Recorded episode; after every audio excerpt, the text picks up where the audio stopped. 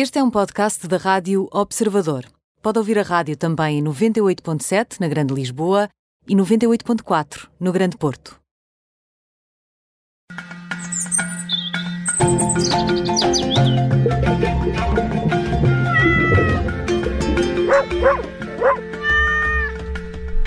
E está no ar mais um Pet Radio com o veterinário Nuno Paixão. E Nuno, muito boa tarde.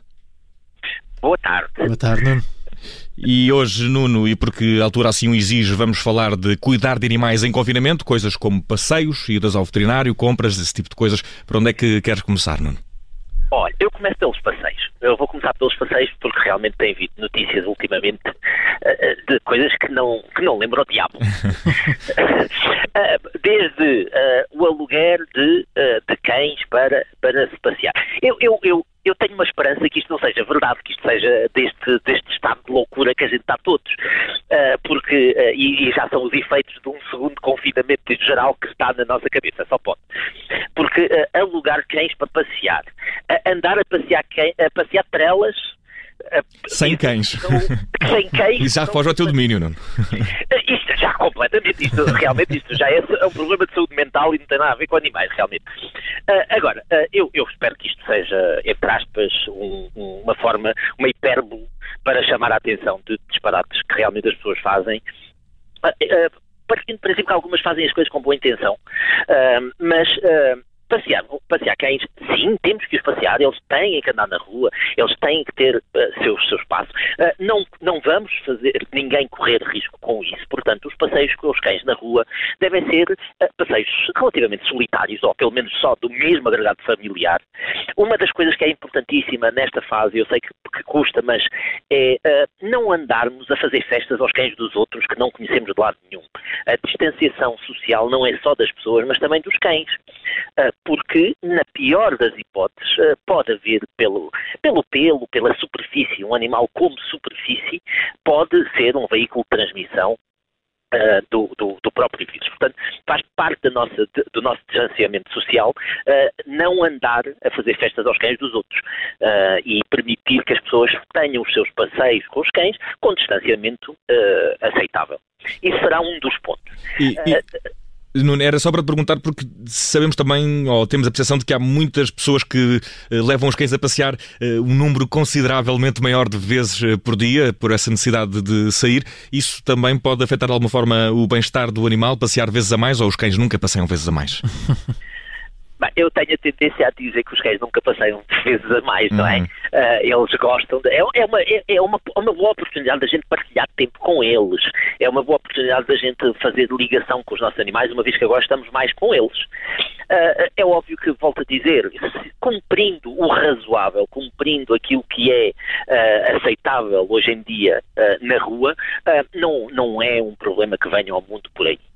Desde que haja, volto a dizer, não é ir passearmos todos para o jardim e os vizinhos todos juntarem os cães todos, por muito divertido que isto seja, eles andarem todos a brincar no parque uh, e os vizinhos ficarem na conversa, uh, isso vai contra o que, o que se pretende hoje em dia do confinamento.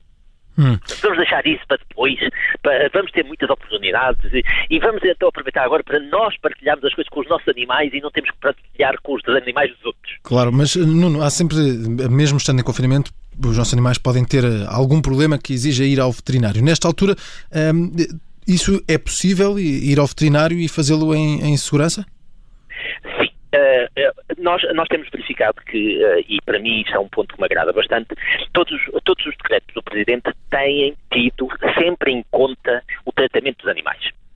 Uh, o confinamento é obrigatório, existe uma, uma, uma, uma, um grupo de exceções e nesse grupo de exceções está a, a, deslocação de médicos veterinários para assistência a animais, a deslocação ao médico veterinário, ao tratamento de animais que vivem em colónias, animais errantes, a manutenção destes, destes animais. Portanto, isso tem sido, tem sido previsto já no primeiro confinamento foi, volta a ser previsto nesta altura e uh, vamos, vamos também ser muito sinceros, os médicos veterinários são profissionais que sabem lidar com doenças infectocontagiosas, que sabem têm informação de saúde pública. Portanto, teoricamente, um centro de atendimento médico-veterinário deverá ser um local seguro para os animais, mas também para os seus utentes. E isso está previsto que é, é, é, é fazível. é permitido.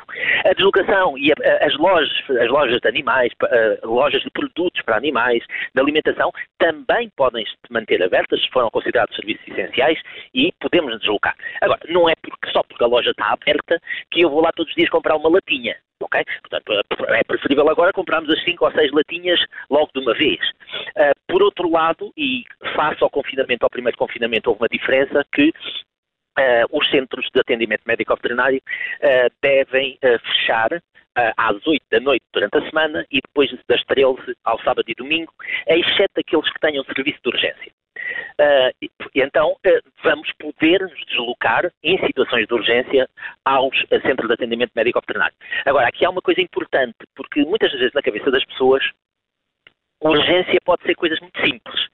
Uh, portanto, aquilo que eu recomendo, antes de tomarem a decisão de que realmente é uma urgência, exceto se for um, uma situação de risco de, de vida ou morte, que se devem deslocar de imediato, nem precisam telefonar, mas, na maior parte das situações, uh, um telefonema antes, para tentarmos fazer uma triagem pelo telefone, para tentarmos saber se realmente vale a pena irem lá naquele dia ou não, naquela hora, porque pode ficar para para para outro dia. Uh, isso será um dos pontos também importantes a ter em conta. Uh, porque o grande objetivo é continuarmos a, a dar assistência aos nossos animais e, e, e, eu gostaria que a gente não, nós na medicina veterinária não caíssemos, porque não há justificação para isso, naquele erro que às vezes acontece na medicina humana, que é deixarmos de tratar certas coisas e deixarmos as doenças evoluírem, avançarem muito mais rápido porque não, não se vai tratar.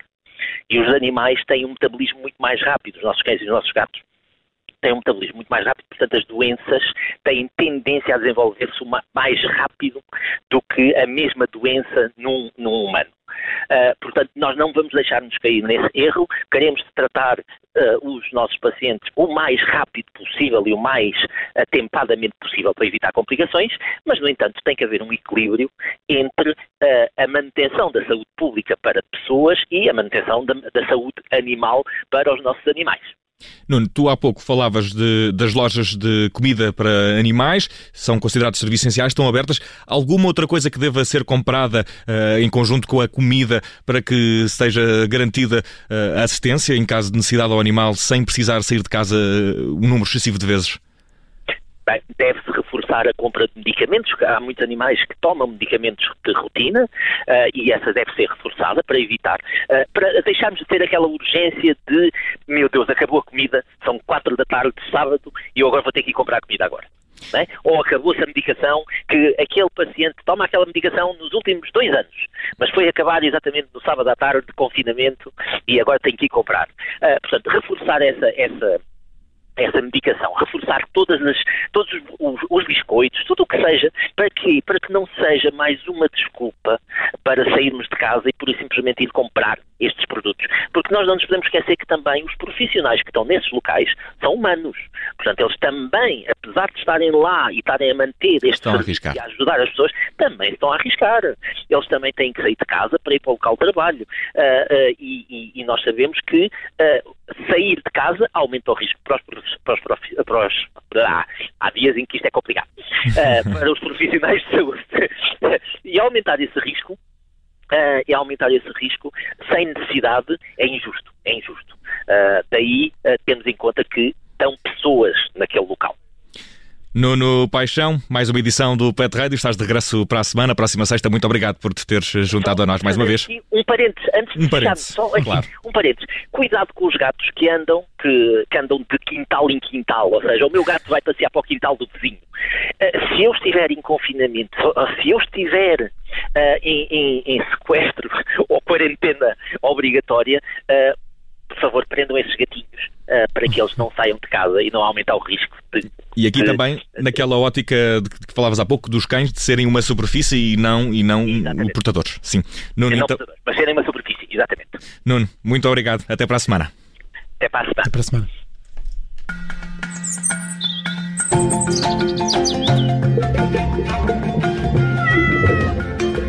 Ha ha!